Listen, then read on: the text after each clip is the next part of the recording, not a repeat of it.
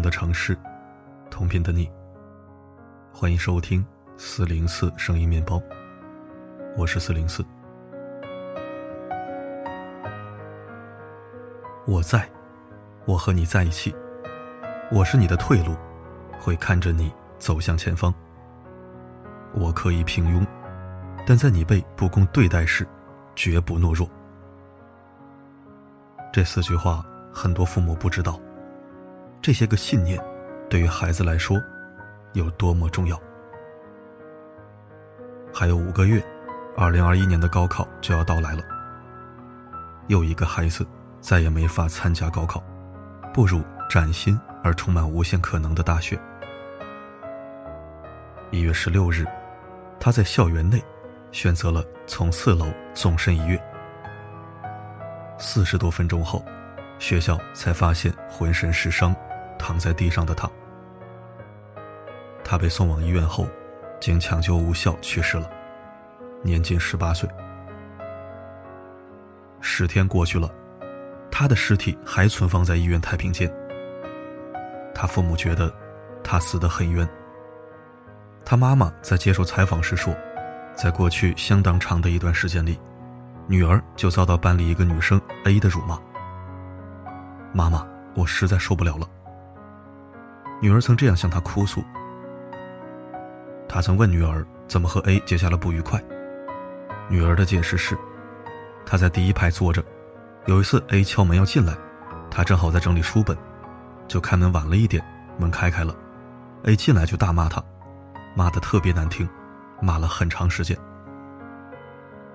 从此后，A 隔三差五就要羞辱他。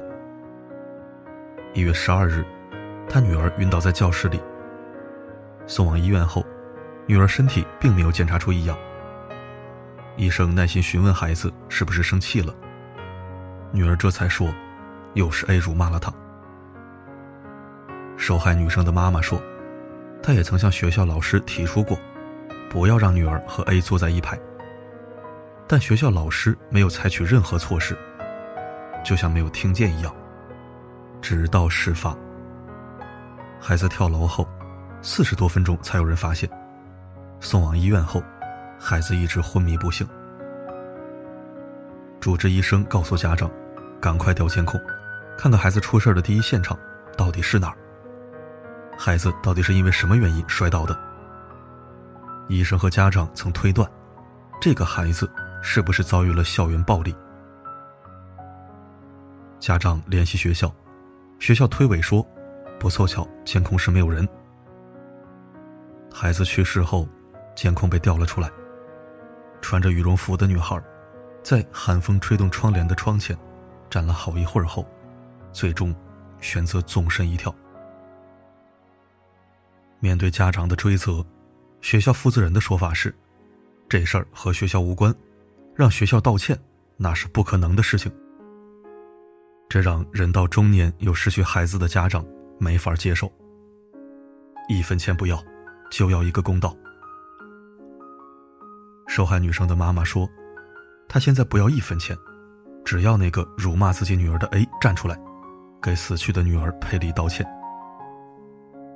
这是一个失去女儿的母亲最后的执念。怎样的道歉？也挽回不了一个如花的生命了。目前媒体采集的报道，只有受害女生家人单方面声音，没有学校负责人的说法，也没有另一个女生家人的回应。所以事情的真相到底是什么，我们不能轻易下结论。今天笔者从这个悲剧开始写起，是想和更多大人去探讨一个问题。如果你是家长，你发现你家孩子受到欺凌，你要怎么做，才能最大限度的保护孩子？如果你是老师，你发现班里的孩子有异常，你又要怎么做，才能最大可能减少悲剧的发生？什么样的孩子容易成为校园霸凌的对象呢？答案是。那些看起来很弱、很好欺负的人，学校不是一方净土，孩子也不都是天使。有些孩子比大人还深谙人性欺软怕硬的弱点。在《少年的你》中，陈念是总被欺凌的那个少年。他一个人上课，一个人做作业，耳朵里总塞着耳机。他生活在单亲家庭，电影里没有交代他的父亲，就好像那是个不存在的角色。他的母亲活在底层，靠卖假面膜为生，后来遭到处罚，欠下很多钱。债主大半夜来家里敲门，他一走了之，把所有问题都留给。未成年的女儿去面对，家门口贴满了讨债的大字报。陈念在家写作业，把窗帘都得拉上，洗澡也不敢开灯。如果有人来讨债，他就把灯全关上，自己躲到桌子底下。他明知道躲在桌子底下什么用也没有，可他还是要躲。面对债主，他躲；面对校园霸凌者。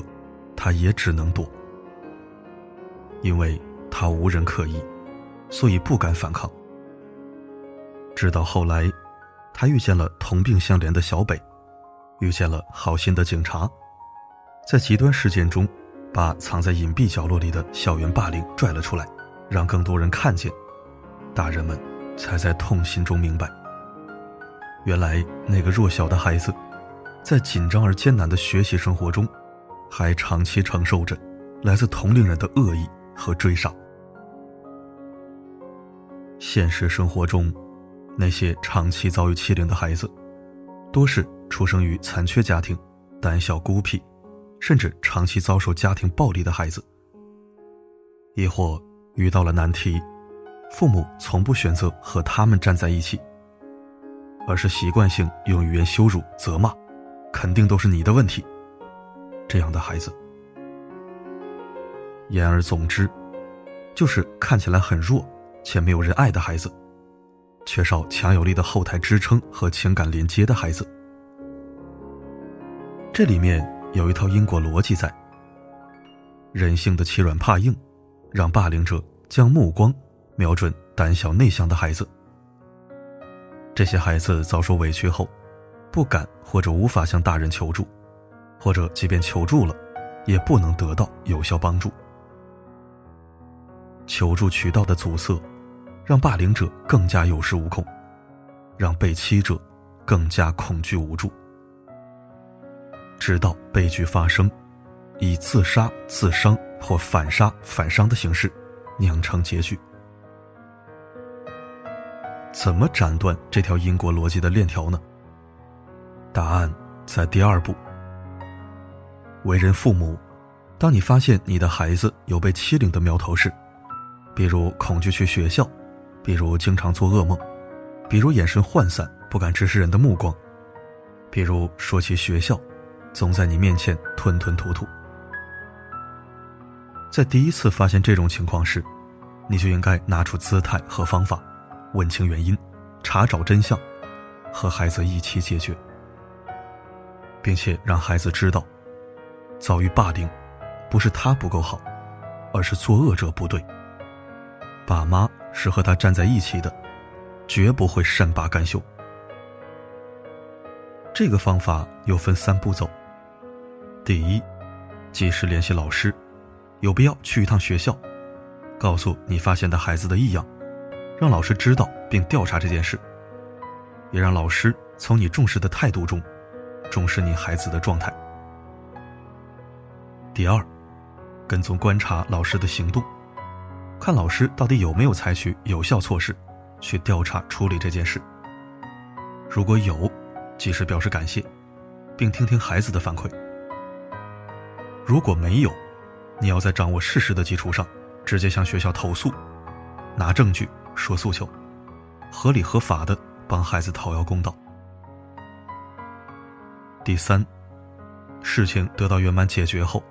再次告诉你的孩子：“谢谢你告诉我你的遭遇，今后不管遇到什么样的事情，爸爸妈妈都会和你一起解决。”这样做的好处，不仅仅在反抗中给孩子讨要了公平，而且在身体力行中，让孩子自幼就明白，我的身体，我的感受，都不是任人蹂躏的。我的善良，有底线，有锋芒。如此，孩子才会在成长中，珍贵自己的身心，捍卫自己的权益，用温和而坚定的方式，保护自己。所以，相比考一百分，为人父母，当我们把孩子第一次送进校门的那一刻，要一遍遍对孩子重复的话是：如果有人欺负你，你要知道，爸爸妈妈是和你在一起的。但如果你欺负别人，你也要知道，他的爸爸妈妈不会善罢甘休的。为什么要说这样两句话呢？第一句，我和你在一起。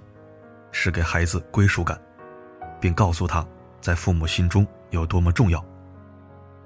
而第二句，你不能欺负别人，是让孩子在换位思考中看见边界，学会敬畏。但反对校园欺凌，仅仅依靠父母还是不够的。我在写调查专栏的时候，曾做过一期关于校园欺凌的调查报告。其中有一个读者回忆起他十二岁时遭遇到的一件事。他给我讲这段往事的时候已经三十岁了，事情过去了十八年，他依然记忆犹新。他父亲去世后，便跟随叔父到市里读中学。因为是插班生，个头又比较矮小，性格内向，被人嘲笑为乡巴佬。所以班里有一个男生，总是鼓动其他人。公然欺负他。有一次，他去开水房打开水，那个男生偷偷跟在他身后，用一缸子滚烫的热水，顺着他的后背，顺着他的后背浇下去，惹得所有接开水的同学哈哈大笑。幸好当时已是深秋，他穿的比较厚，没有烫伤。他哭着返回课堂时，班主任发现了他的异样，当场把他叫出来。询问他到底发生了什么，然后班主任跑到茶水房，接了满满一缸子热水，鼓励他当着全班同学的面也照着那个男生的后背浇下去。他当然没有照做。随后，班主任当着全班同学的面，说了这么一段话：某某没有去伤害同学，是因为他懦弱吗？不，是因为他善良。是因为他知道被欺凌的滋味，所以不想去当欺负别人的人。他更知道，真正的强者不会欺凌弱者，而是用拼搏和奋斗强大自己，帮助他人。我们都要谢谢某某这样的同学，我们都要当某某这样的同学。但今天这件事儿，不能到此为止。当天下课后，班主任把他喊到办公室。告诉他，这不是你的错，你以后遇到麻烦一定要和我说。在学校里，老师就是你的监护人。当天下午，班主任又通知他叔叔，还有对方的父母都来到学校，当着教务处主任的面讲清楚事情的来龙去脉和前因后果。同时，班主任不仅让对方父母保证回家好好管教孩子。还让学校领导知道欺凌这件事儿，这已经不是第一次发生。如果不重视，后果会很严重。更令他感动的是，从那以后，班主任不仅上课经常提问他，鼓励他回答问题，而且每发现他进步一点，就当众肯定他。自习课时，还总爱在他的身边停留。从此，再也没有人欺负过他。他对班主任心怀感恩，愈发热爱学习。从初二一路猛追，初三以年级第五的成绩考上全市重点高中。高考时，又以全校第十的成绩考上了985。这些年，我每次回家乡都要去看班主任。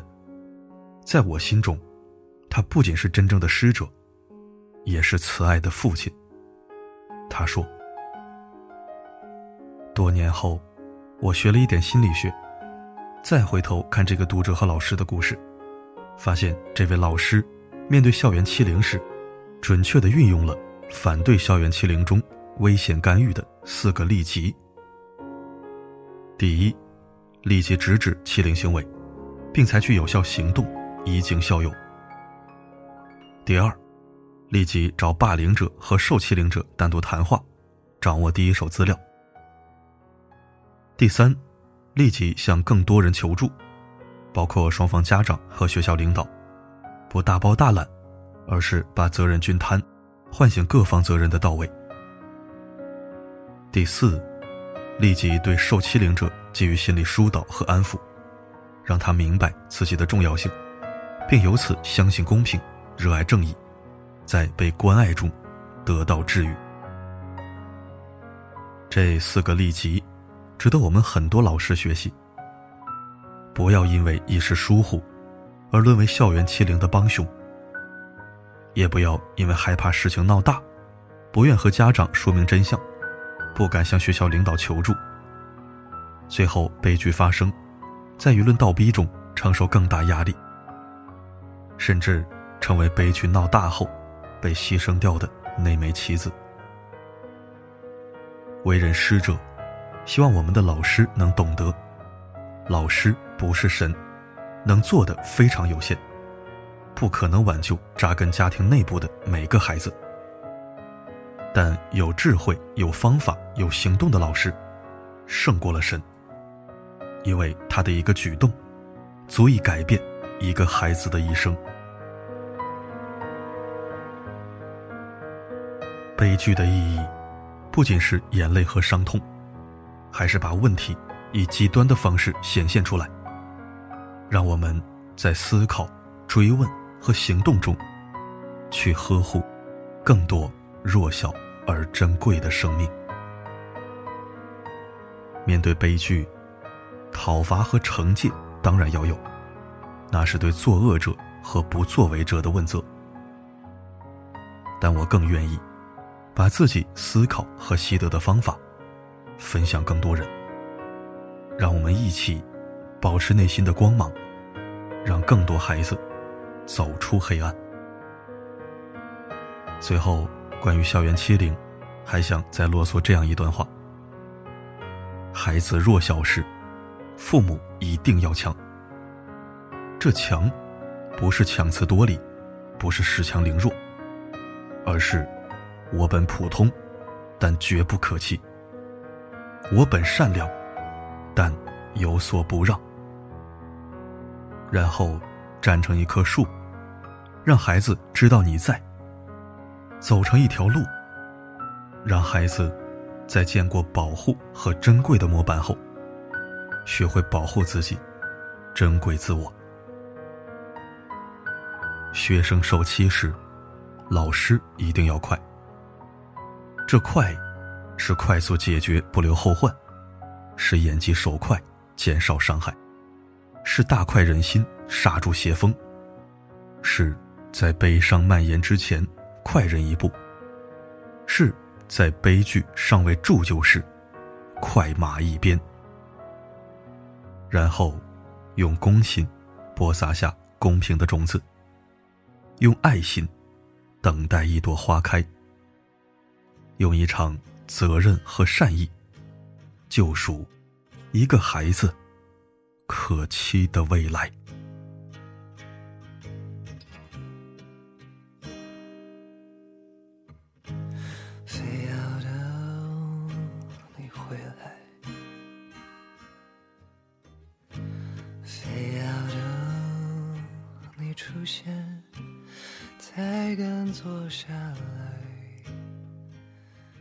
谢收听，非常不错的一篇文章，笔法柔中带刚，不像我是刚上加刚，一刚到底。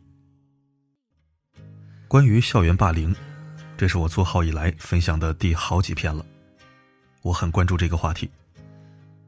第一，自己曾经遭遇过，感同身受；第二，作为媒体人，要坚持为弱势群体发声。我的遭遇。都被我自己解决了，那就是即使害怕，即使远离父母，也不要对霸凌者低头，扛到底他们就会转移目标，然后积极搞好人际关系。朋友多了又不服输，自然就没人再欺负你。这是我的策略，因为我真的十分讨厌暴力，觉得特别傻逼。如果未来我的孩子也遭遇了霸凌，我不仅会让霸凌者道歉，还要让老师、校领导、校长一起道歉。我会让学校出名，会让当地教育局把学校好好整改一顿。这并不难做。欺负谁不好，偏偏要欺负媒体人的孩子呢？我们手中只有一杆笔，但这杆笔运用得当，就足以撼动一方天地。当然了，我的孩子大概率不会是什么老实人，不许他被欺负。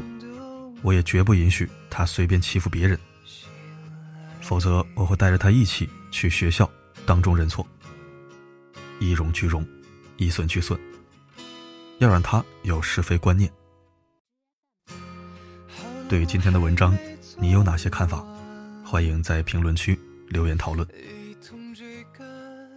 好了，今天的分享就到这里，我是四零四，不管发生什么。我一直都在。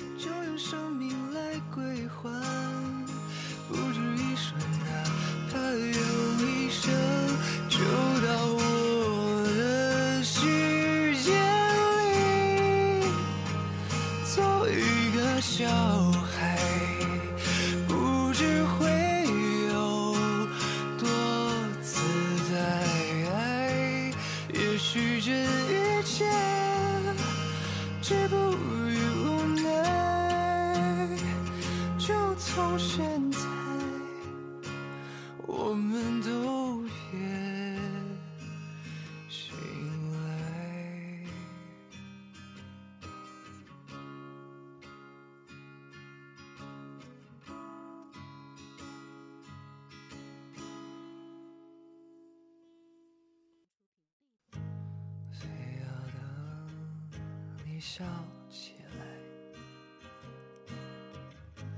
非要等这世界都乱。